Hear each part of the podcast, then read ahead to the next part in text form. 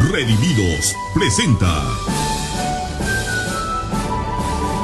Iglesia por Internet. Porque la fe es por el oír y el oír por la palabra de Dios. Acompáñanos el día de hoy y recibe revelación del cielo. Queda con ustedes el apóstol Jonathan Mesa.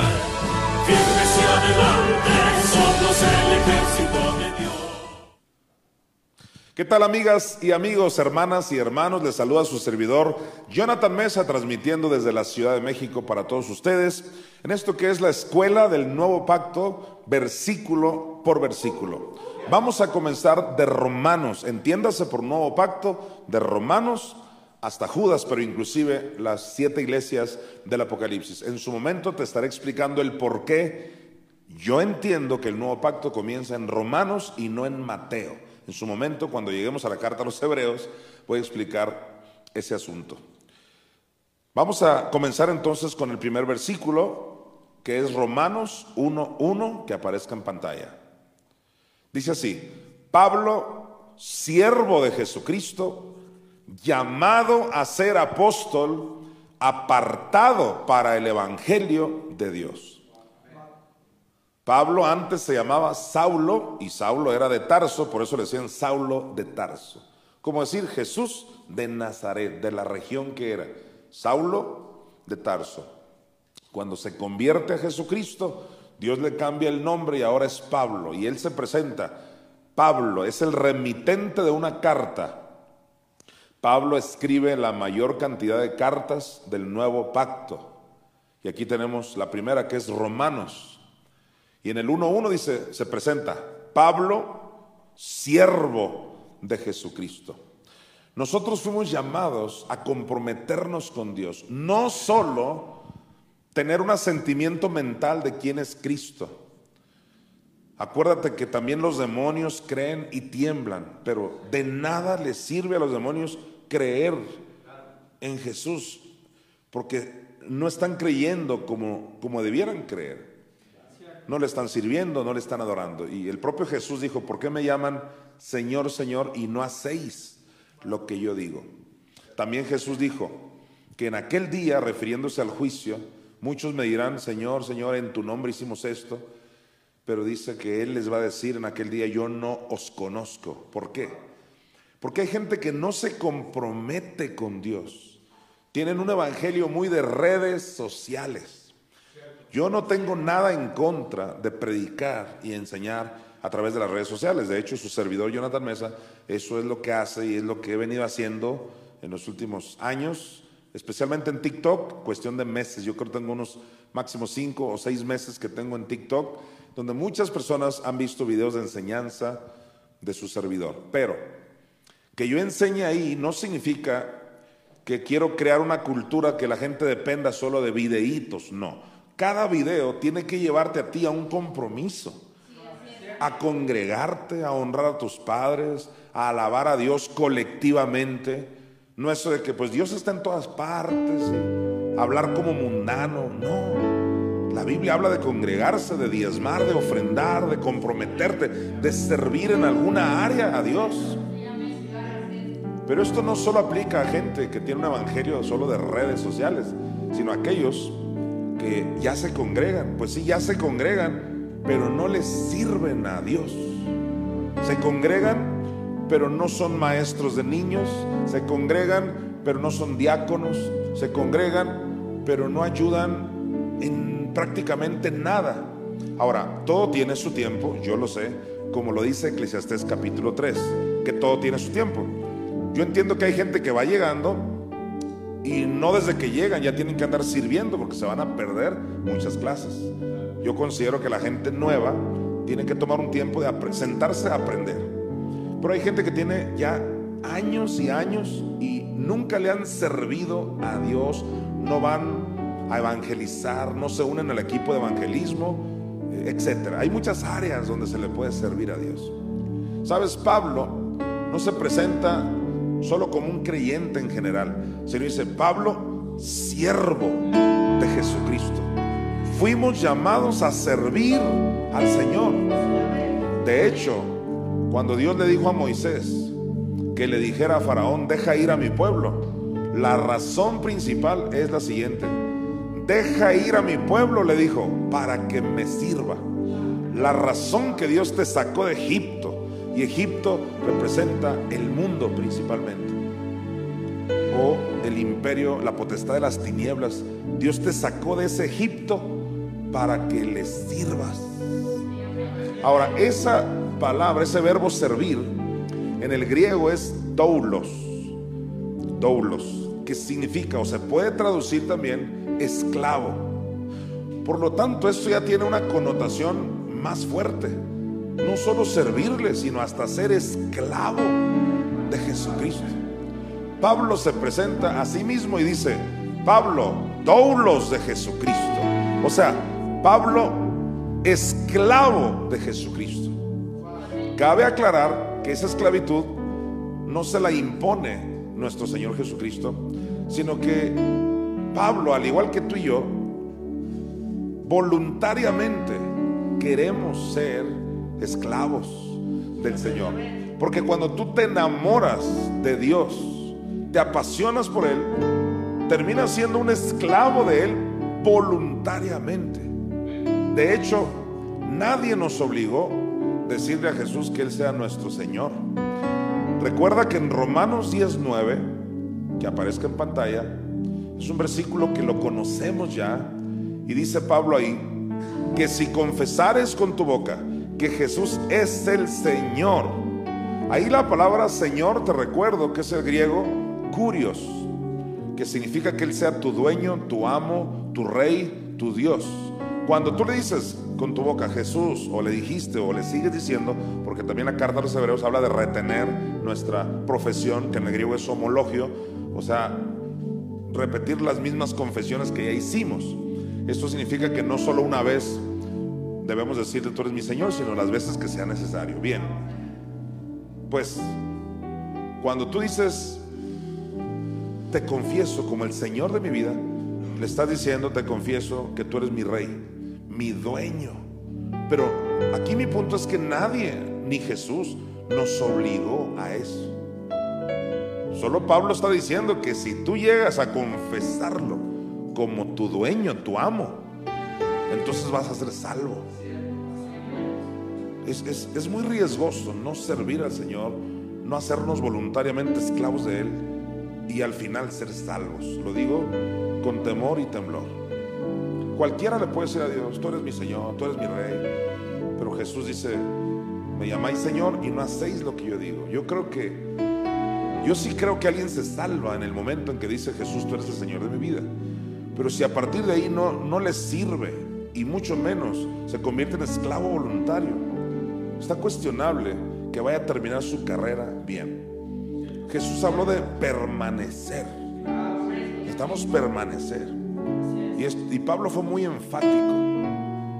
Pablo dijo, por ejemplo, a los de Corinto, si retenéis, no dijo si tenéis, no, si todos la tenéis, casi todos los que han aceptado a Cristo han recibido la palabra, pero Pablo no dijo si tenéis, dijo si retenéis la palabra que os he hablado, sois salvos si no creísteis en vano.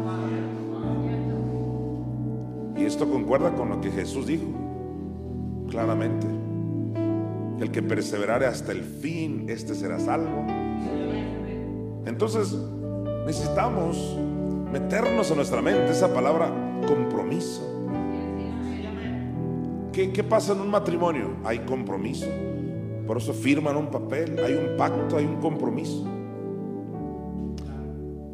Hoy en día se usa mucho la unión libre, pero no hay compromiso dando a entender en cualquier rato, si no nos entendemos, adiós. El problema es que eso lo, lo llevan a Dios, a una relación con Dios así de unión libre. Lo que Cantares le llama concubinas. 60 son las concubinas, o sea, y 60 es el múltiplo de 6, que representa el 6 representa el número de hombre en la Biblia. Esa es la actitud carnal del ser humano, ser una concubina de Jesucristo era una concubina? Pues una mujer que no era la esposa de un rey, por ejemplo. Como Salomón tuvo muchas concubinas. Cuando esto se aplica a nuestro Señor Jesucristo, el cual es nuestro, nuestro marido, debe haber un compromiso con nuestro marido Jesucristo. Y no solo una relación de concubinato, por así decirlo. Dice claramente Cantares que son muchas las concubinas, pero una sola es la, esposa, la única de, de su madre. Creo con todo mi corazón que la esposa tiene y va a tener muchos privilegios en aquel día. A su esposa se le ha concedido esto, pero también se le va a conceder más, no solo el lino fino, se le va a conceder mucho más por ser la esposa. Esto significa que no fuimos llamados a ser amantes de Jesucristo, concubinos, sino la esposa, fiel, constante, leal. Pablo, siervo. ¿Pero qué dijimos que siervo? El griego doulos, esclavo. Pablo, esclavo de Jesucristo. Y aquí es donde yo voy a hacer una conexión en versículos, ahí mismo en Romanos. Quiero, estábamos en Romanos 1.1, pero ahora quiero que vayas a Romanos 6, 16 para ampliar este asunto de la esclavitud voluntaria. Dice Pablo, ¿no sabéis que si os sometéis, a ver, todos los que me están viendo digan sometimiento. Ser esclavo de algo o de alguien implica sometimiento, ya sea para lo malo o para lo bueno. O sea, a alguien tienes que someterte. Como dice una canción viejita de un grupo rockero cristiano de hace muchos años, que era el grupo La Tierra Prometida, Así cantaba Sergio Moreno, el vocalista de ese grupo, que son de los primeros que metieron la batería y la, guitarra eléctrica en la iglesia, porque antes no se usaba eso. Créeme que era pecado para, para el concepto antiguo. Y él tenía una canción que decía, pero tienes que servir a alguien. Puede ser al diablo o puede ser a Dios, pero a alguien tienes que servir. Nadie puede decir, pues yo no sirvo ni a Dios ni al diablo. No. A alguien estás sirviendo, a alguien te estás sometiendo. La palabra sometimiento, eso es lo que define la esclavitud tuya, para lo bueno o para lo malo. Veamos aquí, dice Pablo, no sabéis que si os sometéis a alguien como esclavos, ¿ves ahí la palabra esclavos? Ahí está, doulos, la misma que vimos en Romanos 1.1. No sabéis que si os sometéis a alguien como esclavos para obedecerle, date cuenta, la obediencia tiene todo que ver con el sometimiento. Hoy en día hay mucho espíritu anticristo. La gente no se somete ni al tránsito, ni al policía, ni al semáforo. A nadie se quiere someter la gente. Antes la gente ya por cultura o lo que tú quieras era como más sometida. Ya no, hay una anarquía. Anarquía es ese espíritu que hace que tú no quieras someterte a nadie, ni a tus padres, ni al maestro de la escuela, menos al pastor, etcétera. Nadie. Y de hecho, está profetizado que viene un espíritu de anarquía terrible. De hecho, ya se está cumpliendo. Hay un punto donde no van a respetar ni al rey, ni al presidente, ni a nadie. Por eso Jesús en Mateo 24 profetizó que habría sediciones. ¿Qué es eso? El montón de gente que se le revela a los gobiernos, con razón o sin razón. Pero nadie se quiere someter a nadie. Por eso la gente, como no se somete a nadie, menos se someten a lo que está escrito. Sin embargo, Santiago 4.7 sigue todavía vigente. Vamos a Santiago 4.7 para recordar esto. Dice Santiago 4.7, por favor. Someteos someteos. Dile al que está a tu lado, si tú estás ahí con alguien, dile al que está a tu lado, sométete, dile. Así dice Dios. Someteos pues a Dios. Y luego dice, resistid al diablo y huirá de vosotros. La clave para que el diablo huya está en someterse a Dios. Pero como ya sabemos, Dios, Dios mismo ha constituido ministerios. Entonces, cuando te sometes a los ministerios, te estás sometiendo también a Dios. Y por eso Santiago es enfático, dice, someteos pues a Dios. Y también someterse a Dios es someterse a lo que la Biblia dice, porque Dios escribió la Biblia. Bien, regresémonos a Romanos, donde estábamos. 6:16. Mire lo que dice. Pablo dice, ¿no sabéis que si os sometéis a alguien como doulos, como esclavos, para obedecerle, sois esclavos? Aquí está, mira, sois esclavos de aquel a quien obedecéis. Sois esclavos de aquel a quien obedecéis. Voy a ser enfático en esto. ¿De quién eres esclavo? De aquel a quien obedeces. Si tú no obedeces a Dios ni a su palabra, no eres esclavo de Dios. Eres un simple creyente que dice que cree y realmente no cree. Entonces el sometimiento va a ser clave aquí. Ahora voy a terminar el versículo, mira. Dice, sois esclavos de aquel a quien obedecéis, sea del pecado para muerte, o sea de la obediencia para justicia. Si usted se somete al pecado, va a terminar en muerte, porque también Pablo dijo que la paga del pecado es muerte. Con lo que te paga el pecado, ya que te hace caer en esas tentaciones, es matarte. Dice, este es tu premio, yo te mato. Ahorita la vas a pasar muy bien, te dice el pecado, porque el pecado hemos descubierto en la Biblia que es un mal espíritu. ¿Cómo lo sabemos? Porque Pablo dijo en Romanos 6, no reine pues el pecado. Y nadie puede reinar a no ser, a no ser que sea una persona, una entidad, un espíritu. Recuerda, personas son espíritus, demonios son espíritus, ángeles caídos son espíritus. Hay todo un mundo espiritual. El pecado no es solo una fuerza o una atracción, no, es un mal espíritu. Y Pablo dice que no reine en tu, en tu cuerpo. Y ahora está diciendo aquí que si te sometes, dice, sea del pecado para muerte o sea de la obediencia para justicia. El pecado te ofrece cosas y tú voluntariamente tienes la opción de someterte o no someterte. ¿Es atractivo? Sí. Pero tú puedes decidir, así como entre comerte una hamburguesa grasosa o no comértela, es una decisión tuya. De la misma manera, tú puedes someterte a la obediencia para justicia. Y no me voy a meter en ese punto de la justicia que es uno de los nombres de Jesucristo, pero también es uno de los nombres del Espíritu Santo. Someterse a la justicia de Dios es un acto voluntario. Hace tiempo yo escuché una ilustración de un gran maestro de fe y él dijo esto, yo lo he venido relatando a través de los años. Un matrimonio es solo una ilustración, pero vamos a aprender de ella. Había una mujer, pues que se casó con una persona, con un varón, pero este varón la maltrataba mucho. La golpeaba, ¿sí? le pegaba, la obligaba hacer el quehacer de la casa, barrer, trapear, pero no solo eso, hacer la comida, limpiar las ventanas, limpiar hasta el techo. Y una cosa exagerada, pero le hacía una lista de lo que tenía que hacer.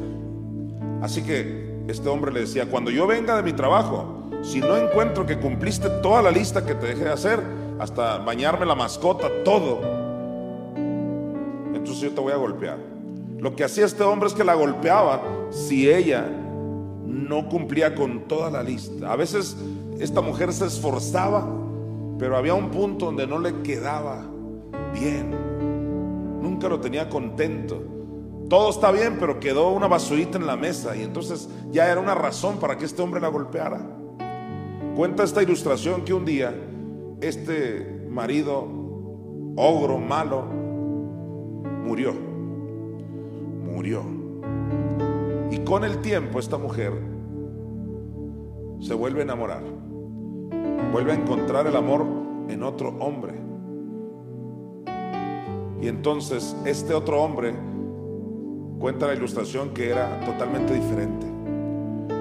Era muy amoroso, muy cariñoso. Le abría la puerta del carro, muy amable no la obligaba a nada. Le hablaba palabras suaves. Y todo lo que una mujer desea de un varón, ese hombre lo tenía. Entonces cuando este varón se iba a trabajar, cuenta la ilustración que la mujer estaba tan enamorado de este nuevo hombre que por supuesto no la golpeaba ni nada, ni mucho menos le dejaba una lista de lo que tenía que hacer, ni era enojón ni nada. Entonces, esta mujer estaba tan enamorada que ella por amor tenía unas ganas y un ánimo de barrer, trapear, hizo la comida con mucho cariño y bueno, todo lo hizo porque estaba enamorada de este nuevo hombre. Y un día esta mujer se sienta en la sala de su casa a esperar a que llegara su esposo del trabajo y ella estaba recapacitando y dijo, llegó a la conclusión y dijo, ahora que, ahora que caigo en cuenta, por así decirlo, me doy cuenta de que he hecho mucho más de lo que mi antiguo marido me exigía. Ahora hago más, ahora parezco esclava de este otro, siendo que este otro me trata muy bien, pero ahora hago más. Sabes, eso es exactamente lo que pasa con nosotros y nuestra relación con Jesucristo, o que debería pasar. Cuando estábamos en la ley, y así lo dijo Pablo, la ley nos obligaba a hacer esto y hacer esto y que no hagas esto, si haces esto, no hagas lo otro. Ese es el sistema de ley. Pero Romanos 10:4 dice que el fin de la ley es Cristo. Llega nuestro nuevo marido, que es Jesucristo. Estábamos casados con el sistema de ley, la ley nos obligaba y si hacíamos todo, como muchos que me están viendo, hacen todo pero lo hacen por ley, diezman por ley, ofrendan por ley, como si es un Dios castigador, de que si no lo hace yo te voy a matar, te voy a castigar, te voy a quitar un hijo, te voy a enfermar. Y hay gente que está haciendo las cosas por ley. Pero cuando lo haces por amor, te das cuenta, y eso me, me ha pasado a mí. Cualquiera que me conociera a mí dijera, qué religioso es Jonathan, porque ahora hace esto, hace lo otro, muchas actividades, muchas cosas para Dios. Sí, porque estamos enamorados del Dios que tenemos. Porque Jesucristo es un marido tierno que Él no nos obliga a nada. Él nos da mucho amor, cariño. Es la ternura de Cristo, dijo Pablo. Y la verdadera iglesia, por amor, se somete. Vuelvo a decir, sometimiento. Por amor nos sometemos. Cada vez que yo de pronto me siento un poco cansado, les decía recientemente en Hermosillo, Sonora, de tanto que hacemos, de tanto que vamos, venimos. Cada vez que me siento así, lo que sale de mi boca es eso. Te amo, Señor. Te amo. Es que, es que lo hacemos por amor a Dios. Pablo no fue obligado por Jesucristo a ser su esclavo. De hecho, te platico también lo que se usaba en la antigüedad cuando se compraban esclavos. Esto lo he dicho en otras ocasiones, creo que va a servir muy bien hoy. Históricamente así era. Una familia de esclavos, porque normalmente se manejaba por familia, el papá, la mamá, los hijos, todos eran esclavos, toda la familia. De pronto les llega la noticia a esa familia de que alguien, o sea, otro amo, los compró. Así se usaba. Voy a comprar esta familia de esclavos, estas tres familias de esclavos, decía aquel hombre adinerado. Pero la familia siempre se juntaban, por así decirlo, para decir, ¿y cómo nos va a ir ahora? O sea, ¿cómo va a ser nuestro nuevo amo? Nuestro nuevo dueño, ¿cómo nos irá a tratar? Ojalá que nos trate mejor. Ojalá que aquí sí nos den de comer. Ojalá que acá no nos pateen. Entonces había un riesgo terrible para los esclavos. Porque había la gran posibilidad de que ahora los iban a tratar peor. O sea, no había un solo personaje en la historia que compraba esclavos que dijera, los compré para dejarlos libres. Ni uno. Todos es para que hagas más o un poquito menos, pero siempre era tratarlos mal. Los trataban como animales. Eso es la esclavitud, en la realidad, así pasó en la historia. Pues yo siempre he dicho, mira, Jesús hizo esto y esto muchos no me lo han entendido, pero declaro que tú sí lo entiendes. Jesucristo pagó el precio por todos estos esclavos que éramos tú y yo. Nuestro dueño era el pecado, la iniquidad, el diablo, la muerte. Éramos esclavos de esos malos espíritus. Pero vino Cristo y dijo, yo los compro. Yo pago el precio por ellos. Entonces tú y yo como esclavos estábamos acostumbrados a la esclavitud, llegamos con Cristo y creíamos que nuestro nuevo dueño también nos iba a exigir todo y nos iba a obligar a todo. Y llegamos con Cristo y le miramos su mirada tierna de amor y nos dice, eres libre. O sea, Jesús nos compra y nos declara, Él mismo nos declara libres. Ningún personaje en la historia hizo eso. Pues cuando tú y yo nos acercamos a nuestro nuevo dueño, que es Jesucristo, y cuando Él nos dijo, te declaro libre, no lo podíamos creer. ¿Cómo libre? Sí, eres libre. O sea, te compré dejarte libre. ¿Sabes? Es ahí donde entra el papel de la iglesia. De voluntariamente nosotros decimos, pues no me quiero ir. No me voy ni aunque me corras. Como aquel Gadareno, el endemoniado Gadareno que relatan los evangelios. Dice la Biblia que pues Jesús lo hizo libre de un montón de demonios. Una legión tenía, eran miles de demonios. La reacción de este Gadareno es, me quiero quedar en la barca contigo Jesús. Esa es la reacción de toda persona que Jesús la hace libre. Yo voluntariamente me quiero quedar aquí. Y, claro, Jesús le dijo, mejor vete y publica lo que hice por ti. Y el Gadareno no dijo que no, no se enojó, dijo, claro que sí. Es decir, cuando tú recibes el beneficio de la libertad en Cristo Jesús, quieres publicar todo lo que Él hizo por ti, a donde Él te mande, quieres ir. Déjame darte otro ejemplo, muy, muy actual, porque es lo que estoy viviendo. Como ya les he platicado, yo tengo un curso bíblico gratuito que se llama Programa de Multiplicación por Grupos de 12, que son 24 videos gratuitos. Usted lo puede adquirir por Instagram y también a cualquiera que me esté viendo se lo recomiendo. No te va a caer mal. En caso de que tú ya tengas tiempo conmigo, no te caerá mal terminar ese curso. Pero el ejemplo que quiero dar es que yo a todos los que estudian conmigo ese curso, que yo se los voy mandando de video por video, a veces de tres en tres, así. Cuando ya llegan al video número 23, yo les digo, te quiero pedir tres cosas. La primera, que me mandes tu nombre completo. La segunda cosa es que me mandes un correo electrónico para yo mandarte tu certificado, porque doy certificado con tu nombre. Pero la tercera cosa, y aquí va mi ejemplo, la tercera cosa que te quiero pedir, le digo a mis alumbrados, no me gusta usar la palabra alumno, porque alumno significa no alumbrado, y yo los declaro alumbrados, a mis estudiantes. Y les digo, la tercera cosa que te quiero pedir es que me mandes un video, si no tienes inconveniente, donde digas tu nombre, te presentes y digas de qué nacionalidad eres, qué tanto te sirvió el curso, si aprendiste algo y si lo recomiendas a alguien más. ¿Sabes? El 99.9% de los que han terminado, no hay un pero, así que me digan, no, no quiero. ¿Sabes por qué?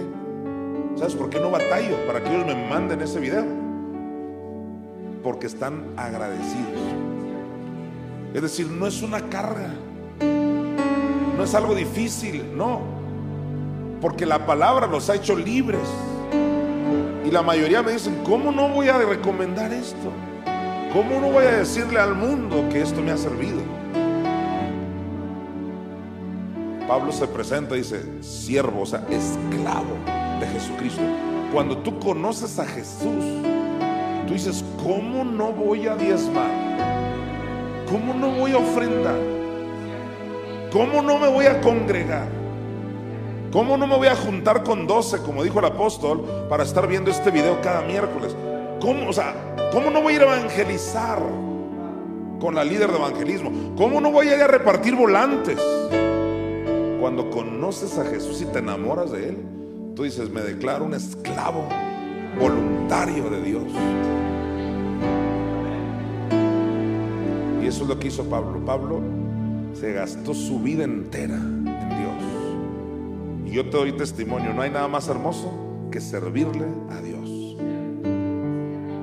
En mi caso yo le sirvo tiempo completo. Otros que no fueron llamados a ministerios como el mío, les sirven, como dicen en Estados Unidos, part-time, la mitad del tiempo. Pero finalmente todos, en mayor o menor grado, les servimos. Sabes, involúcrate, conviértete no solo en un siervo, sino en un esclavo voluntario de Jesucristo. Vamos a Romanos 1.1 para avanzar en esta revelación del nuevo pacto. Estamos en Romanos 1.1, dice Pablo, siervo, ¿qué dijimos que siervo? Doulos de Jesucristo. Ahora, mira la segunda parte, dice, llamado a ser apóstol. Pablo fue llamado, y aquí es donde entra el tema del llamado. Dios nos llama a muchas cosas. Y aquí es donde entra lo que yo he venido enseñando por años, que hay llamados generales y llamados específicos. Los llamados generales son el llamado que Dios hace a toda la iglesia, por ejemplo, a predicar el Evangelio. No tienes que decir, soy un evangelista para ir a predicar el Evangelio. Ese es un llamado general. Jesús dijo, id por todo el mundo y predicad el Evangelio te llames evangelista o no, fuimos llamados a compartir las buenas nuevas. También Pablo habla de sanar a los enfermos, operar en los dones, es un llamado general. O sea, todo creyente puede sanar a un enfermo en el nombre de Jesús. No tienes que ser un evangelista para levantar un paralítico, porque tienes un llamado general. Lo mismo, cualquiera puede, bajo la unción de Dios, decir una profecía en una reunión y no tienes que ser un profeta para dar una que otra profecía. Y así los ejemplos son variados. Llamados generales son esos, pero hay llamados específicos. Esos llamados específicos son ya lo que Pablo le llamó los cinco ministerios. Aunque no dice así que son cinco, pero sí son cinco. Pablo dijo que el mismo Jesús, dice, él mismo constituyó a unos apóstoles, a otros profetas, a otros evangelistas, a otros pastores y maestros. Esos son ya llamados específicos. Dios llama a apóstoles, ya les pone ese nombre específicamente para ser apóstoles, a otro para ser profeta. Pero Nadie puede decir, no, es que yo no soy pastor y por eso no enseño nunca. No, usted puede un día enseñar la palabra sin tener que ser pastor. Es que yo no soy el evangelista fulano de tal. ¿Y qué? Tú puedes sanar a tu hijo de la fiebre cuando quieras usando el poder de Dios. Entonces, hay llamados generales y llamados específicos. Cabe aclarar que todos comenzamos con el llamado general. Porque hay quienes quieren empezar con el llamado específico, cuando nunca han hecho ni siquiera en términos generales, lo que el Señor nos llamó a hacer. Ahora, hay un versículo que yo incluí aquí que nos va a servir para explicarte algo, y es en Mateo 22, 14, porque quiero decirte algo muy importante. Está apareciendo aquí en pantalla, dice, porque muchos son, los, son llamados y pocos escogidos. El contexto viene hablando de varias cosas, pero quiero retomar solo el principio. Este es un principio.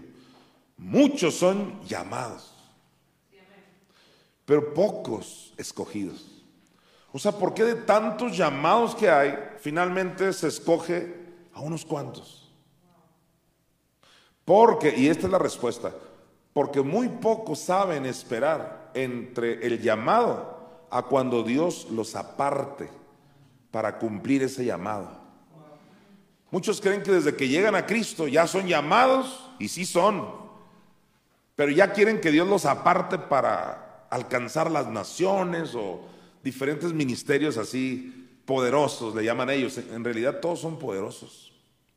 Servir a Dios es poderoso hasta cuando lavas los platos, losa o trastes, como le quieras llamar, barrer, trapear. Cualquier ministerio es, es grande, es poderoso. Pero hay quienes quieren ministerios muy así, lo que ellos le llaman muy poderosos, muy vistosos. Desde que entran a la iglesia, porque dicen, Dios me llamó a eso. Sí, pero hay un tiempo, y es aquí mi punto, que hay que esperar entre ser llamado a ser apartado. ¿Quién es el que nos aparta? El Espíritu Santo. Hace tiempo que yo analicé esto y me di cuenta que Dios el Padre llama, Jesús constituye y el Espíritu Santo aparta. Veamos la diferencia entre llamado y apartado. Dice aquí, volvamos a Romanos 1.1, se usan los dos términos aquí, dice, Pablo, siervo, o sea, doulos, esclavo de Jesucristo, llamado, ahí está llamado, mira, llamado a ser apóstol, pero lo que dice, apartado para el Evangelio. Primero eres llamado y luego Dios te aparta. Ese es el punto que queremos desarrollar en esta parte de mi enseñanza. Y vamos a ir a Hechos 9, del 1 al 15. Repito, Hechos 9, del 1 al 15. Para ver un poquito el llamado de Pablo. Aquí no lo apartaron, aquí apenas lo están llamando. Mira, dice, Saulo respirando aún amenazas y muerte contra los discípulos del Señor, vino al sumo sacerdote. Ahí donde dice respirando aún amenazas es porque él amenazaba y mataba a los cristianos. Acuérdate, era todavía Saulo de Tarso. Versículo siguiente, el 2. Y le pidió cartas para las sinagogas de Damasco a fin de que si hallase algunos hombres o mujeres de este camino, los trajese presos a Jerusalén. ¿Cómo les llamaban los cristianos? Los de este camino. Así los conocían por el camino. Versículo siguiente. Mas yendo por el camino, aconteció que al llegar cerca de Damasco, repentinamente le rodeó un resplandor de luz del cielo. Atención que aquí Pablo va a tener un encuentro con Jesucristo mismo y con la gloria de Dios, y a partir de ahí lo van a llamar a su ministerio. Dice que le rodeó un resplandor, una luz del cielo. Mire el 4. Y cayendo en tierra, y cabe aclarar que no dice que cayó el caballo, simplemente dice cayendo en tierra, a lo mejor iba en un camello, a lo mejor iba a pie, el punto es que cayó, y te lo digo porque se cree que siempre, se dice cayó el caballo, no dice caballo. Y cayendo en tierra, oyó una voz que le decía, Saulo, Saulo. ¿Cómo se llamaba? Saulo. Saulo, Saulo, ¿por qué me persigues? Mire cinco. Él dijo, ¿quién eres, Señor? Se cree, y yo concuerdo con muchos comentaristas, se cree que ahí Pablo nace de nuevo, porque le está diciendo, Señor. ¿Quién eres, Señor? Que si confesares con tu boca que Jesús es el Señor Dice, ¿quién eres, Señor? Ahí está el Curios, tu dueño, tu amo. Él mismo se está contestando, ¿quién eres? Y luego le dice, Señor. ¿Quién eres, Señor? Y le dijo, yo soy Jesús a quien tú persigues. Cabe aclarar que Pablo perseguía a la iglesia. Y ahora Jesús le dice, me estás persiguiendo a mí. Perseguir a la iglesia o a alguno de sus líderes es perseguir al mismo Cristo. Él dijo, ¿quién eres Señor? Y le dijo, yo soy Jesús, a quien tú persigues. Dura cosa te es dar coces contra el aguijón. Esa palabra coces es como patadas de ahogado. Así decimos en México. Contra el aguijón. O sea, tú no puedes resistirte a esto, o sea, a Jesús. No puedes contra mí, es lo que le está diciendo. Versículo 6. Él temblando y temeroso, dijo, Señor, otra vez le dice Curios Señor, ¿qué quieres que yo haga? Date cuenta, inmediatamente la reacción es, tú eres el Señor, ¿qué quieres que haga? Como aquella mujer que Jesucristo la sanó, era la suegra de Pedro. Dice que Jesús reprendió la fiebre y lo primero que dice la suegra de Pedro es, ¿en qué les puedo servir? Aunque no dice que lo dijo, pero dice que se levantó y los servía. Es que es la reacción natural servir a Dios, no quedarnos solo con tú eres el Señor y, y, no hacer nada. No, Dios nos llamó a servirle, como ya lo aclaré, sobre todo a ser esclavos voluntarios. Bien. Dice, él temblando y temeroso dijo, Señor, ¿qué quieres que yo haga? Y el Señor le dijo, levántate y entra en la ciudad y se te dirá lo que debes hacer. Ahí donde dice se te dirá, es porque Dios ya estaba preparando el corazón de un hombre llamado Ananías para usarlo y, e irle a decir a Pablo, qué bonito que Dios usa personas. Y yo vengo a decirte en esta noche que tú estás a lo mejor dudando de tu llamado, lo que sea, Dios ya tocó el corazón de alguien y va a venir a decirte una palabra, una profecía, donde te va a confirmar el llamado que tú tienes. Dios usa profetas, Dios usa hombres, inclusive insignificantes, por así decirlo, como Ananías, que es la única vez que se menciona en la Biblia su nombre. No es un Abraham, no es un Timoteo, era un hermano X, por así decirlo, pero usado por Dios para confirmarle el ministerio a Pablo. Entonces la parte final dice, se te dirá lo que debes hacer. Mire siete. Y los hombres que iban con Saulo se pararon atónitos, oyendo a la verdad la voz, mas sin ver a nadie. Entonces también oyeron esa voz, pero no veían a nadie. Impresionante. Entonces Saulo se levantó de tierra. Ahora, eso de que se levantó de tierra me recuerda a lo que dice Hechos 2, que Pedro levantándose, dice, poniéndose en pie, dice, estos no están ebrios. Mucha gente me ha preguntado, ¿y qué bases bíblicas tienes para que cuando impones manos la gente caiga? Hay muchas bases. Tenemos un Juan cuando ve al Cristo resucitado, dice, y cuando le vi, caí como muerto, por el poder de la unción. Inclusive aquellos hombres que querían aprender, aprender con H intermedia, aprender, o sea, agarrar a Jesús para arrestarlo. Jesús dice, ¿a quién buscan? Y ellos dijeron, a Jesús Nazareno. Y Jesús contesta, yo soy. Y cuando dice yo soy, cayeron para atrás, también por la unción.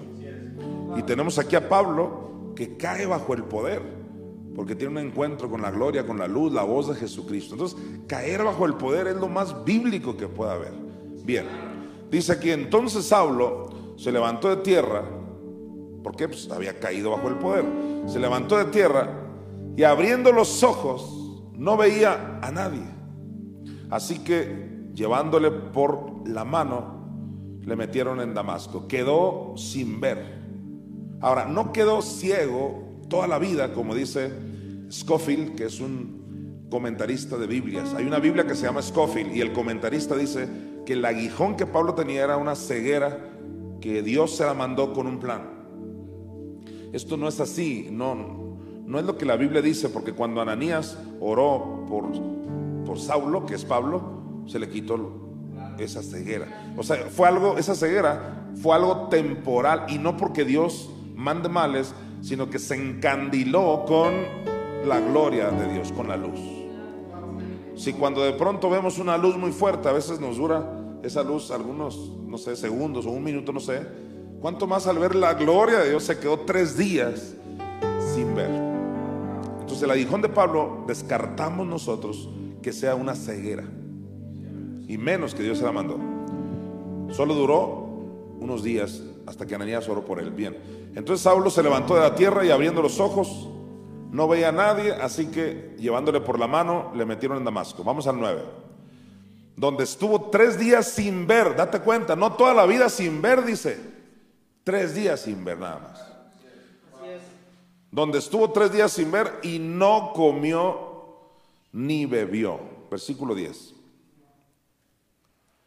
Había entonces en Damasco un discípulo llamado Ananías, a quien el Señor dijo en visión, Ananías, y él respondió, heme aquí, Señor. Qué interesante que en una visión tú puedes oír la voz de Dios. Y es visión, pero oyes esa voz audible.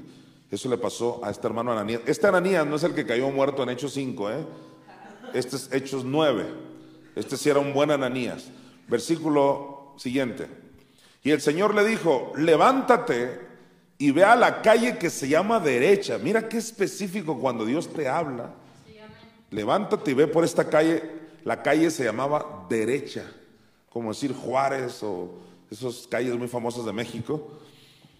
Dice, levántate y ve a la calle que se llama derecha y busca en casa de Judas a uno llamado Saulo de Tarso, porque aquí él ora. 12. Y ha visto en visión, esto me, llena a mí, mira, ha visto en visión a un varón llamado Ananías, que entra y le pone las manos encima para que recobre la vista. Mira lo que te voy a compartir aquí. Dios es un Dios que no deja caer ni una de sus palabras y ni una de sus visiones. O sea, donde tú estés teniendo una visión, Dios dice, haré que se cumpla lo que está viendo. Fíjate lo que le dice Ananías, ve y ponle las manos porque eso es lo que está viendo. O sea, Dios, para quedar bien Dios. O sea, Dios no deja caer ni una de sus palabras. O si tú tuviste una visión y, y, el diablo te empieza a decir, pues sí, eso es lo que tú viste, son tus imaginaciones. Y Dios dice, manda ángeles, personas, mira, dale esto para que lo que vio se cumpla. Ese es el Dios que tenemos. Dice, y ha visto en visión a un varón llamado Ananías que entra y le pone las manos encima para que recobre la vista. 13.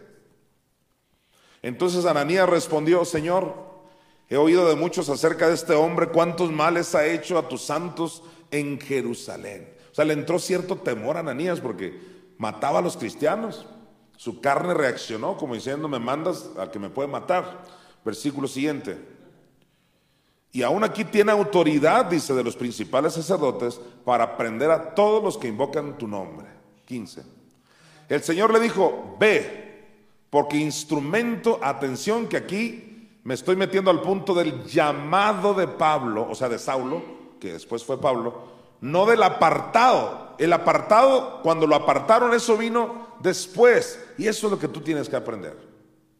Dice, el Señor le dijo, ve porque instrumento escogido me es este para llevar mi nombre en presencia de los gentiles y de reyes y de los hijos de Israel. Ahí está entonces el llamado del apóstol Pablo. Vamos a Gálatas 1, del 18 al 24. Gálatas 1, del 18 al 24, ahí viene el relato del propio Pablo de cuánto tardó entre que le sucedió esa experiencia con Ananías que fue llamado, porque claramente Dios le dijo a Ananías, instrumento escogido me es este. O sea, voy a usar a este Saulo. ¿Cuánto tiempo pasó entre esa experiencia y que realmente ya se lanzó, como decimos en México? Recuerdo a Marcos Witt que Dios dio testimonio de, dice, no saben cuánta gente, mamás sobre todo, se acercan conmigo y me dicen, pues ahí le encargo a mi hijo para que lo lance. Y dice Marcos que les contesta, sí, ¿de dónde quiere que lo lance? es que la gente así, así habla como si fuera un mundo artístico, ay, para que lo lance. No se trata de lanzar a nadie, se trata que Dios te llame y que te aparte. Y si tú soportas entre el llamado y el apartado, estás listo. Pero hay gente que no soporta ni un año, no, Dios guarde dos años, no. Ellos no se quieren someter a nadie, ellos no quieren estudiar la palabra, ellos ya quieren conquistar al mundo. Y qué bueno que lo quieran hacer, pero necesitas un tiempo entre tu llamado y tu apartado. Y alguien dirá, ¿y para qué quiero tiempo? Para que aprendas, para que no vayas y digas tonterías, para que no evangelices a la gente diciendo que Dios les mandó un tumor, que mató a los Sánchez para que se acerquen los López, para que no digas disparates Necesitas conocimiento. Ahora, no estoy diciendo que alguien que recién es convertido no puede compartir su testimonio. Vamos a ser claros con esto. Por supuesto que tu testimonio sí, pero no doctrina. Tú no vas a pasar de dar tu testimonio cuando eres una persona nueva.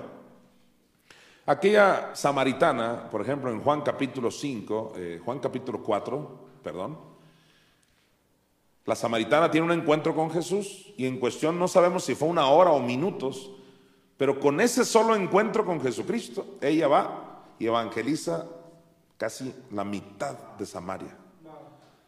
Los evangeliza, es decir, nada más les dice, mira, conocí a un hombre que me dijo todo esto, o sea, les dio su testimonio. Y eso lo puedes hacer tú. Como el Gadareno, lo liberaron de todos sus demonios. Jesús mismo dice, vete con los tuyos y cuéntales cuán grandes cosas ha hecho Dios. Cumpliéndose así lo que dijo el profeta Daniel, las señales y milagros que el alto Dios ha hecho conmigo, conviene que yo las publique. Pero de eso, a ejercer un ministerio de apóstol, profeta, evangelista, pastor, maestro, necesitas un tiempo entre el llamado y el apartado. Espero estarme dando a entender. Resumiendo, un nuevo sí puede dar su qué, su testimonio, pero hasta ahí. Se mete en doctrina y al rato por eso tenemos, como decía el pastor Arnoldo Gutiérrez, tenemos un montón de gente que no conoce la palabra en los púlpitos. Porque nadie les dijo eso de la diferencia entre el llamado y el apartado. Detrás de los púlpitos, gente que fue artista, por ejemplo, y ahora ya están predicando. No, se vale que en su testimonio, pero no, no que estén pastoreando, porque por eso están enseñando mal, etc. Veamos el relato del propio Pablo en Gálatas. Dice, después pasados tres años. Quiero que tomen nota de la cantidad de años que van a pasar. Aquí ya van tres años. Pasado, dice, después, pasados tres años, subí a Jerusalén. Este es Pablo hablando, para ver a Pedro. Acuérdate, ya Ananías había orado por él y le había hablado de su llamado. ¿Y pasaron cuántos años? Tres. Pasados tres años, subí a Jerusalén para ver a Pedro y permanecí con él 15 días. 19. Pero no vi a ningún otro de los apóstoles, sino a Jacobo, el hermano del Señor. 20. En esto que os escribo, he aquí, delante de Dios, que no miento. De ahí sacamos la frase de, delante de Dios, cuando no nos creen, delante de Dios. Que Pablo lo dijo. Dice, y no era conocido de vista, no, otra vez el 21. Eh, no, perdón, ¿dónde estaban? De dice delante de Dios. El 20, en esto que os escribo, he aquí delante de Dios, ahí está Pablo, que no miento. 21. Después fui a las regiones de Siria y de Cilicia. ¿Qué más? Y no era conocido de vista a las iglesias de Judea que eran en Cristo. O sea, Pablo duró esos años siendo un perfecto desconocido. Y hay gente que no soporta eso. Sabes, todo tiene su tiempo versículo 23.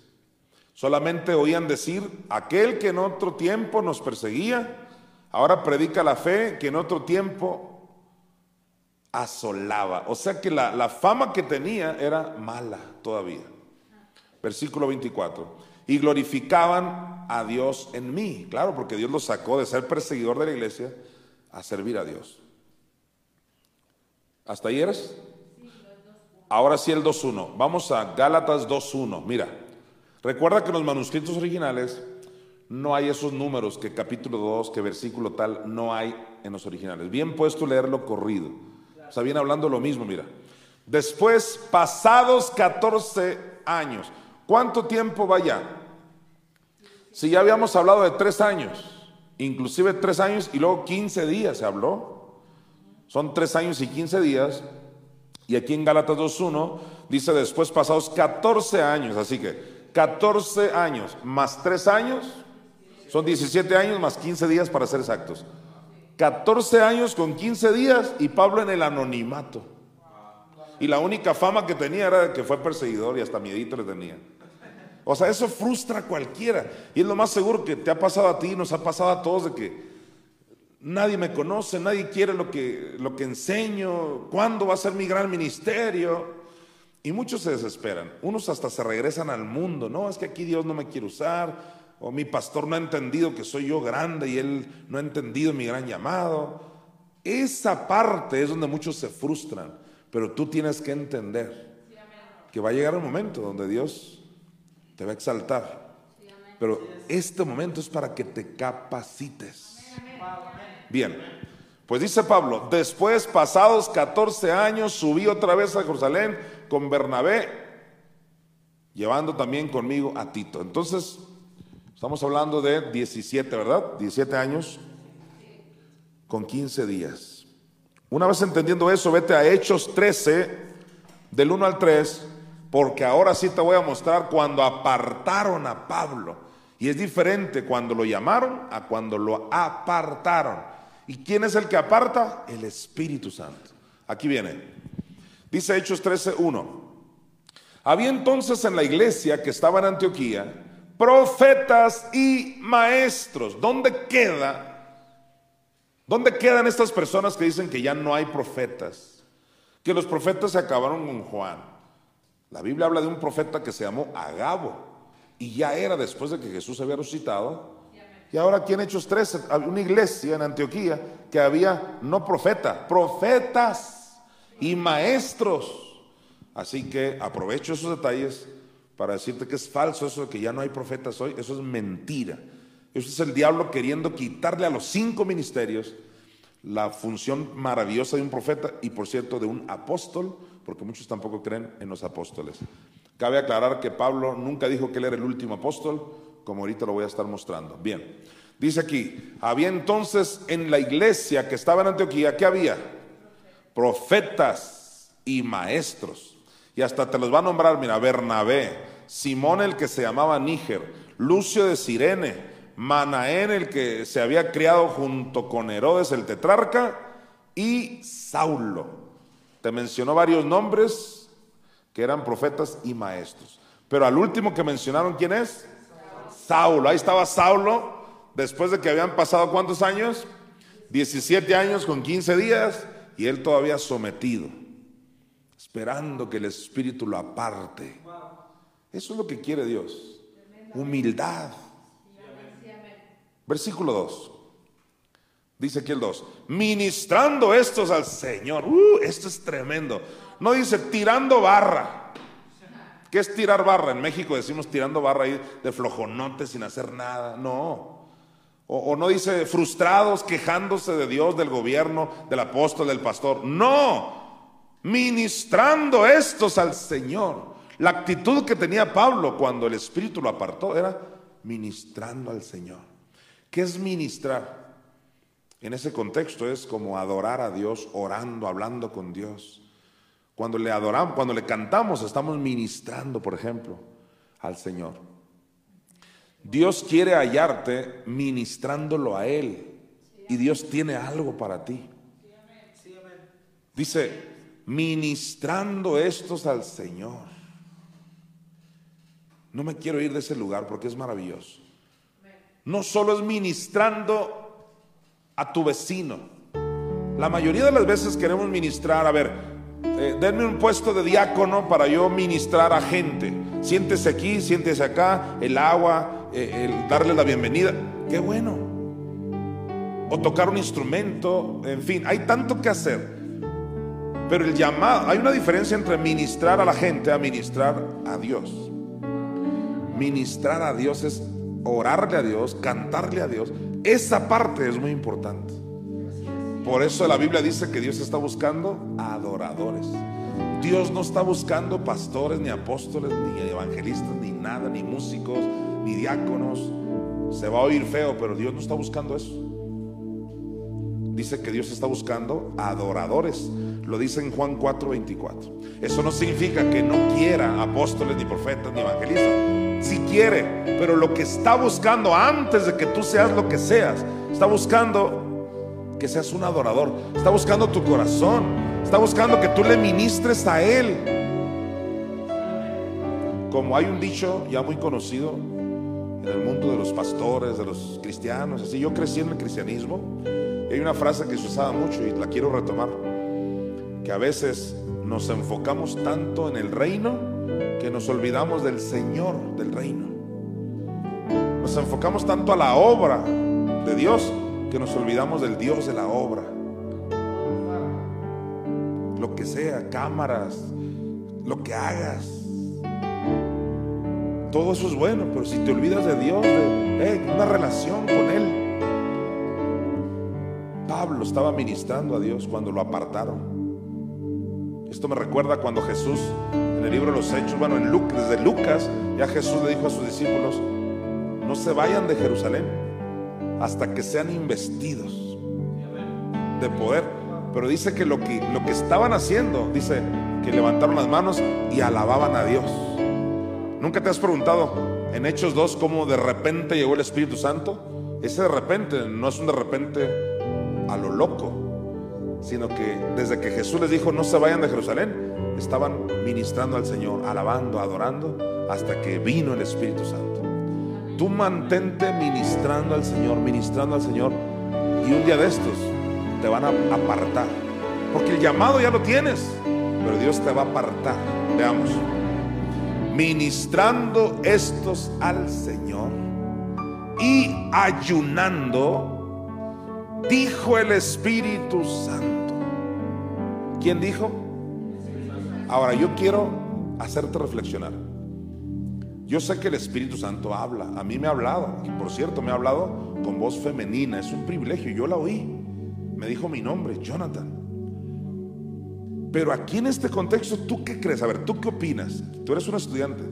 ¿Será el Espíritu Santo que se oyó la voz así de él?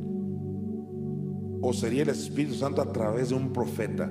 ¿Qué abundaban ahí en Antioquía? Profetas y maestros. Yo no dudo que el Espíritu hable y todos lo puedan oír. Pero lo más seguro es que habló a través de un profeta. O sea, se levanta un hermano, pues, de la congregación.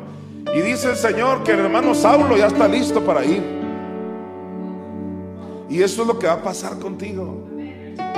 Dios va a usar a alguien, profetas. Hay muchas formas como Dios habla. Ese es otro tema que lo podemos abordar después. Habla de espíritu a espíritu, habla por sueños, en su palabra, pero también habla por profetas. Y Dios puede levantar a alguien de repente y Dios tiene esto para ti. Vámonos. Ya había sido llamado hace 20 años y el profeta dice esto, ya te están apartando. Bien, dice, ministrando estos al Señor y ayunando, dijo el Espíritu Santo, apartadme a Bernabé y a Saulo para la obra a que los he llamado. A mí esto me emociona.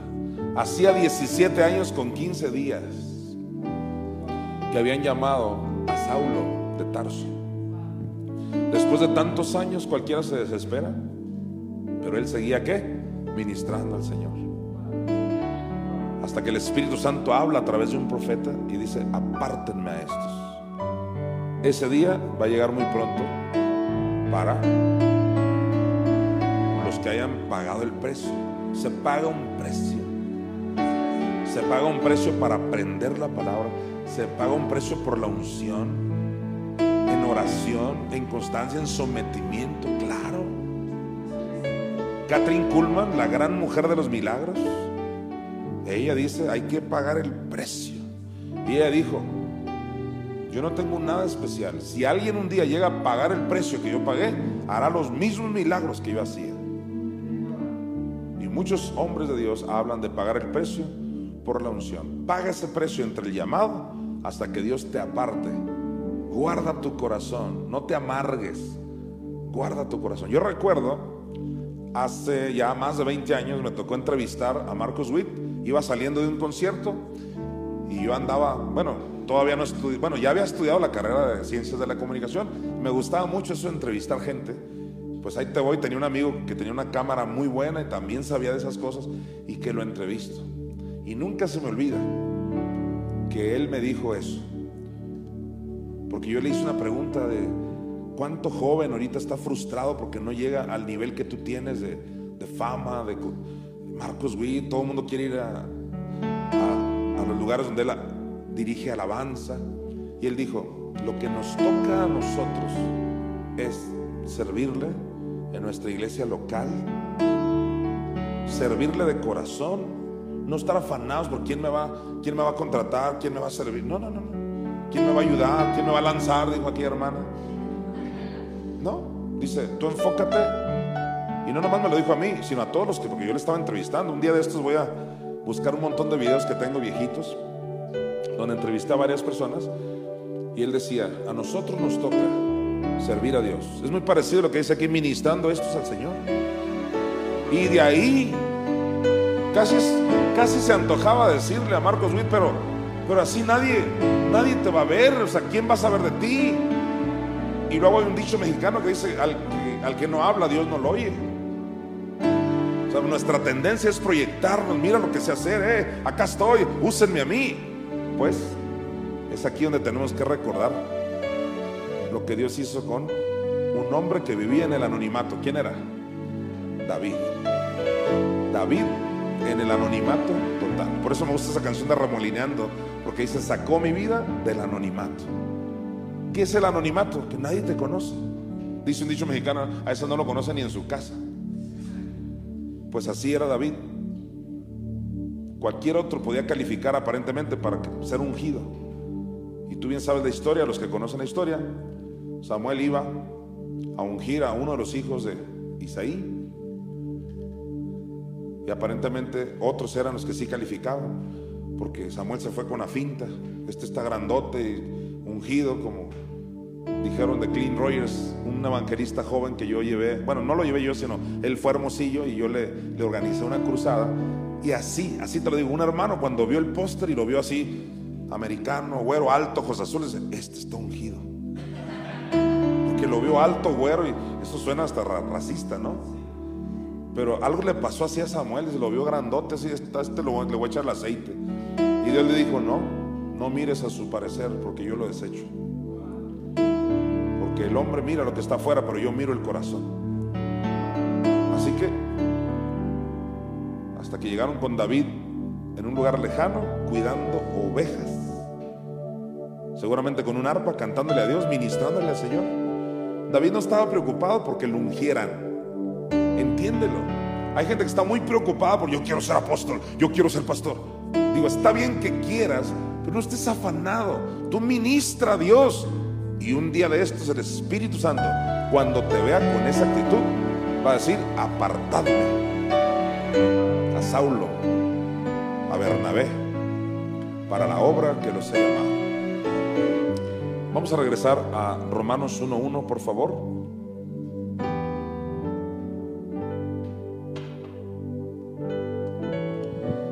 Ahí en pantalla dice, Pablo, siervo de Jesucristo, llamado a ser apóstol, apartado para el Evangelio de Dios. Vamos a definir lo que es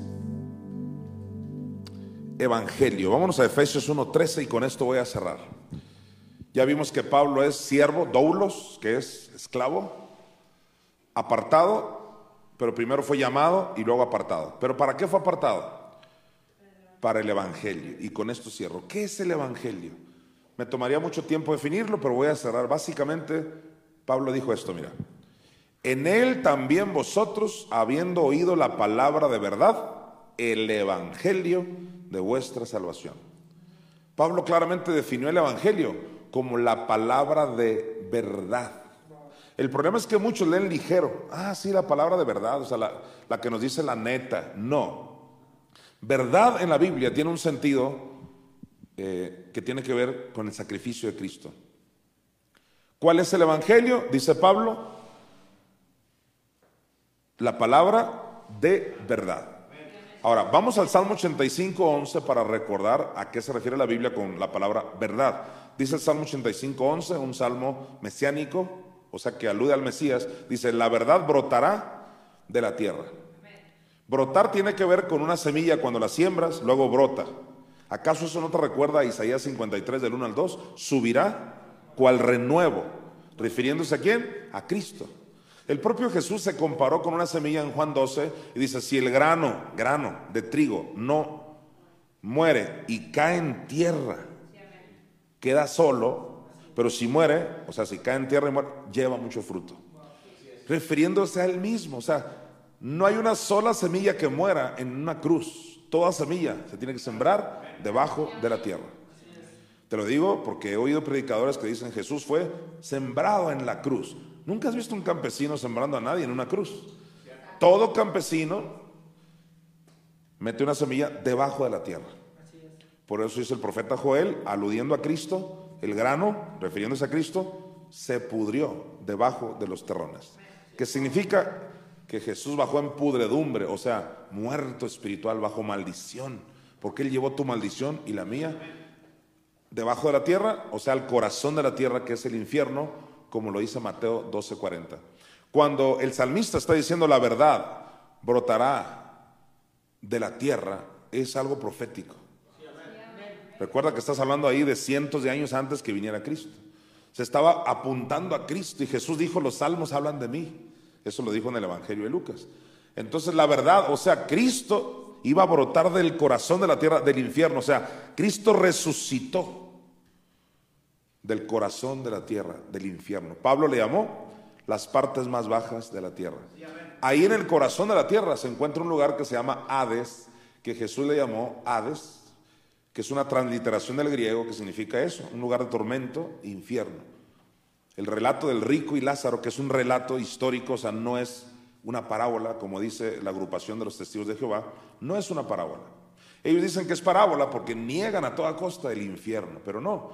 Jesús relató la existencia del Hades como un lugar de tormento y un rico se estaba quemando ahí. Ahí bajó Jesús a sufrir por nosotros. Por eso en Hechos 2.27, que aparezca en pantalla, dice claramente, Hechos 2.27, Jesús está hablando aquí, porque no dejarás mi alma en el Hades. Quiero que notes que no dice no dejarás mi cuerpo en el Hades, sino la parte inmaterial que es el alma. Luego en Hechos 2.31, mira lo que dice. Vamos a ver de dónde resucitó Jesús. Viéndolo antes, habló de la resurrección de Cristo, que su alma no fue dejada en el Hades. Cabe aclarar que el alma y el espíritu nunca se separan, o sea, siempre van juntos. No es cierto que el alma agarra para el infierno y el espíritu para el cielo. Algunos me han argumentado lo que dice Eclesiastés, en el capítulo 3, que, y el espíritu vuelve a Dios quien lo dio. Ahí no está diciendo que todos los espíritus vuelven a Dios para quedarse con Dios en el cielo, no. El contexto está hablando de juicio. Acuérdate de tu creador en los días de tu juventud, antes que vengan los días malos, dice Eclesiastés 3.1, pero ya desde Eclesiastés 2 dice, mira lo que quieras, pero sabe que de todo vas a dar cuenta. El contexto es el juicio que viene. Entonces, Eclesiastés significa predicador, se refiere a Salomón. Salomón lo que está diciendo es que, que el espíritu vuelve a Dios, todos los espíritus van a volver a Dios, pero no para quedarse con Dios, sino van a volver para dar cuentas. Si todos los espíritus, y este es un gran argumento que yo tengo, si todos los espíritus volvieran a Dios, como muchos creen y están confundidos ahí, te digo, insisto, los que creen que el espíritu y el alma se separan, y ellos dicen, el alma agarra para una parte y el espíritu siempre vuelve a Dios. Eclesiastés no está diciendo eso. Insisto, vuelven para juicio, para ser juzgados. Pero mira este argumento, si todos los espíritus volvieran a Dios, ¿dónde dejamos primera de Pedro 3, del 18 al 20? Donde dice que había espíritus encarcelados, los del tiempo de Noé. A ver, ¿por qué no dice las almas encarceladas? Porque sus espíritus agarraron para el cielo. Es que el espíritu, cuando se dice espíritu, ahí va implícita el alma. Ahora, tengo pruebas contundentes que hoy no daré para demostrar que el espíritu y el alma de Cristo juntos bajaron a sufrir al infierno. No se separan, son como siameses, aunque no son lo mismo. Bien, entendiendo eso, podemos ver que el alma de Jesús resucitó del Hades o del infierno. A eso Pablo le llamó el Evangelio, que la verdad Ahora, ¿cuál es la verdad? El Espíritu de Cristo.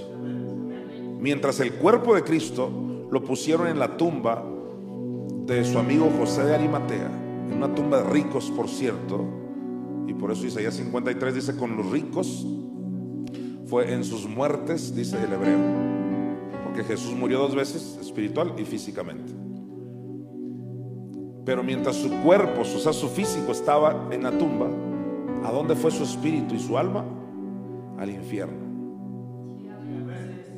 De esas tres partes de Cristo, que es su espíritu, su cuerpo, vamos a ver qué es lo que dice aquí. Primera de Juan 5, 6. ¿Cuál de esas partes es la verdad? Esto es interesante. Dice primera de Juan, este es Jesucristo que vino mediante agua y sangre Toma nota de esto, agua y sangre. El agua y la sangre le salieron de su costado cuando le clavaron la lanza. Vino mediante agua y sangre, no mediante agua solamente, sino mediante agua y sangre.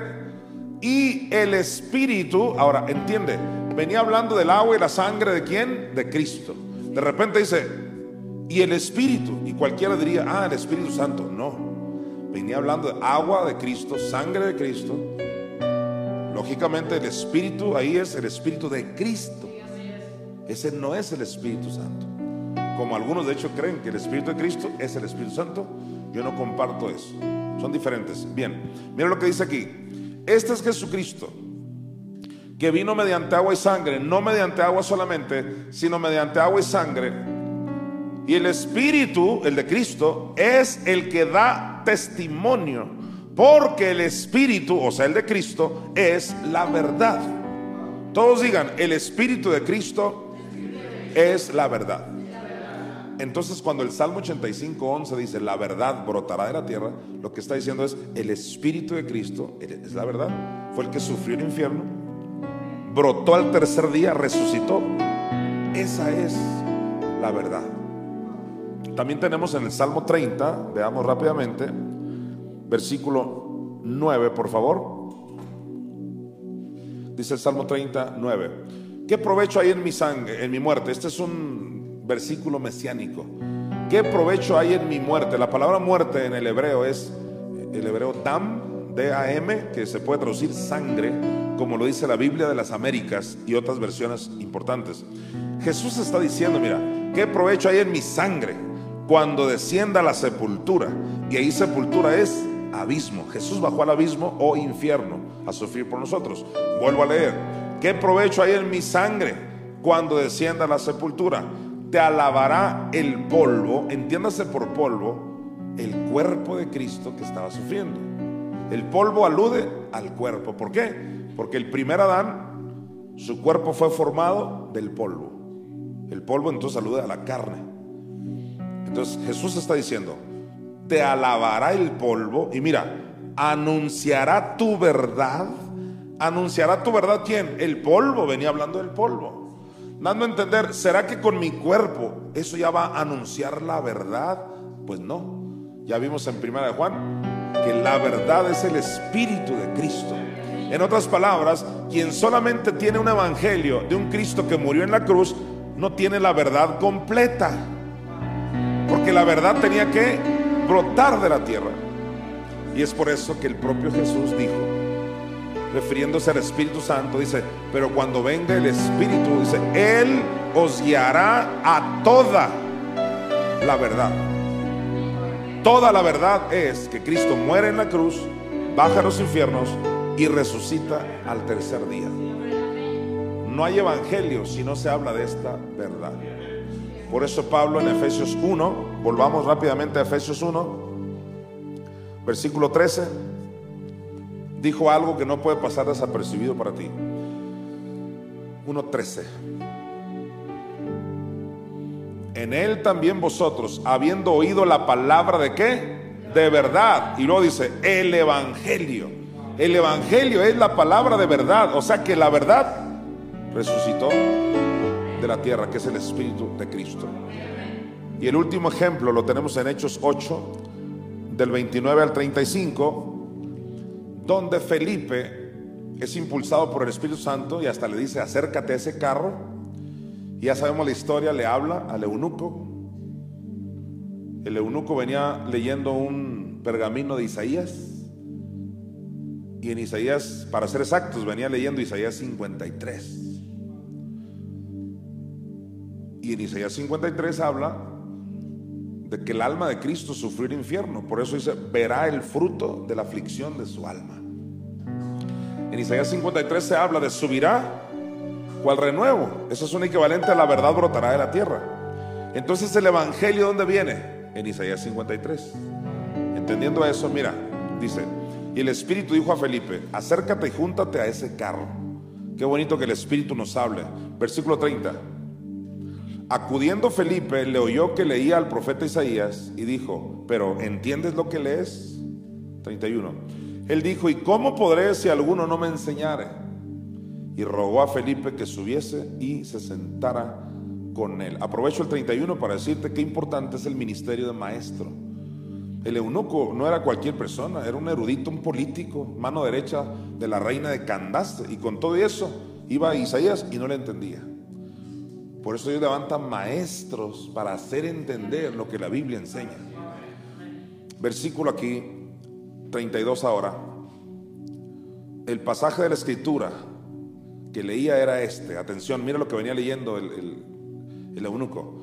Como oveja a la muerte fue llevado. Eso de como oveja equivale a como cordero fue llevado. En Isaías 53. Dice, y como cordero mudo delante del que lo trasquila así no abrió su boca. Indiscutiblemente, ese es un pasaje de Isaías 53. Dice, en su humillación no se le hizo justicia, mas su generación, ¿quién la contará? porque fue quitada de la tierra su vida. Si usted ha leído Isaías 53, ese es Isaías 53. Versículo siguiente. O sea, el 35. Estamos en 34, ya te habías adelantado. Respondiendo el eunuco dijo a Felipe, te ruego que me digas, ¿de quién dice el profeta esto? ¿De sí mismo o de algún otro? Para mí esa es una pregunta muy interesante. Jesús dice, los salmos hablan de mí. Esa es una llave para entender la palabra de Dios, pero no me voy a detener en eso, por cuestión de tiempo, seguimos avanzando. Entonces Felipe abriendo su boca y comenzando desde esta escritura, atención aquí, comenzando desde cuál escritura, eso de Isaías 53, como cordero fue llevado. Cuando dice comenzando, significa que no solo le explicó ese versículo, comenzó con ese y le habló todo el sufrimiento de Cristo. Pues mira, mira lo que dice. Comenzando desde esta escritura, le anunció qué cosa? El Evangelio de Jesús. Entonces claramente el Evangelio es el relato del Cristo que bajó a los infiernos y subió cual renuevo al tercer día. el Evangelio no es quitarle los aretes a las mujeres, ponerles velo o que comas esto, no comas esto. No, ese no es Evangelio. Pablo dijo, la palabra de verdad, el Evangelio de vuestra salvación. Regresemos a Romanos 1.1 para cerrar con una mejor comprensión de este versículo. Recuerda, estoy enseñando el nuevo pacto versículo por versículo. Dice, Pablo, siervo, o sea, doblos, esclavo de Jesucristo, llamado a ser apóstol, apartado para. ¿Te acuerdas? Hay una diferencia entre ser llamado y apartado se le fiel a Dios en ese tiempo. Pero mira lo que dice, llamado a ser apóstol, apartado para el Evangelio de Dios. Fue Pablo el que nos reveló el Evangelio. Pablo fue el que nos habló de que Cristo bajó a las partes más bajas de la tierra y que de ahí resucitó. Inclusive fue Pablo el que nos dijo en Romanos 19 que si confesares con tu boca que Jesús es el Señor y creyeres en tu corazón que Dios, o sea, el Espíritu Santo, nuestra Madre, lo levantó de los muertos, serás salvo. Entonces Pablo lo que está diciendo es, yo fui llamado y apartado para hablar que el Cristo sufre la cruz, el infierno y resucita el tercer día. E-, ese es el Evangelio. Hace más de 20 años yo vengo diciendo algo que es muy fuerte, pero es la verdad. No se ha predicado el Evangelio. Solo una parte del Evangelio, pero no, no todo el Evangelio. Hay, quienes creen que el Evangelio es que les lean un versículo, así, inclusive así se dice. Pues me, leyeron el Evangelio, o sea, el, el Evangelio le llaman a tantas cosas, a que me leas un pasaje. No, Evangelio es que el Cristo sufre la cruz, baja a los infiernos, sufre el infierno, resucita por la mamá Espíritu Santo. ¿Sabes? Tú que me estás mirando, Dios te ha llamado y muy pronto te va a apartar para el Evangelio de Jesucristo. Gracia y paz a todos ustedes. Redimidos presentó Iglesia por Internet. Si deseas abrir tu casa para que se enseñe la palabra de Dios, comunícate con nosotros. Declaramos bendición manifiesta para ti y tu familia. Gracia y paz a todos ustedes.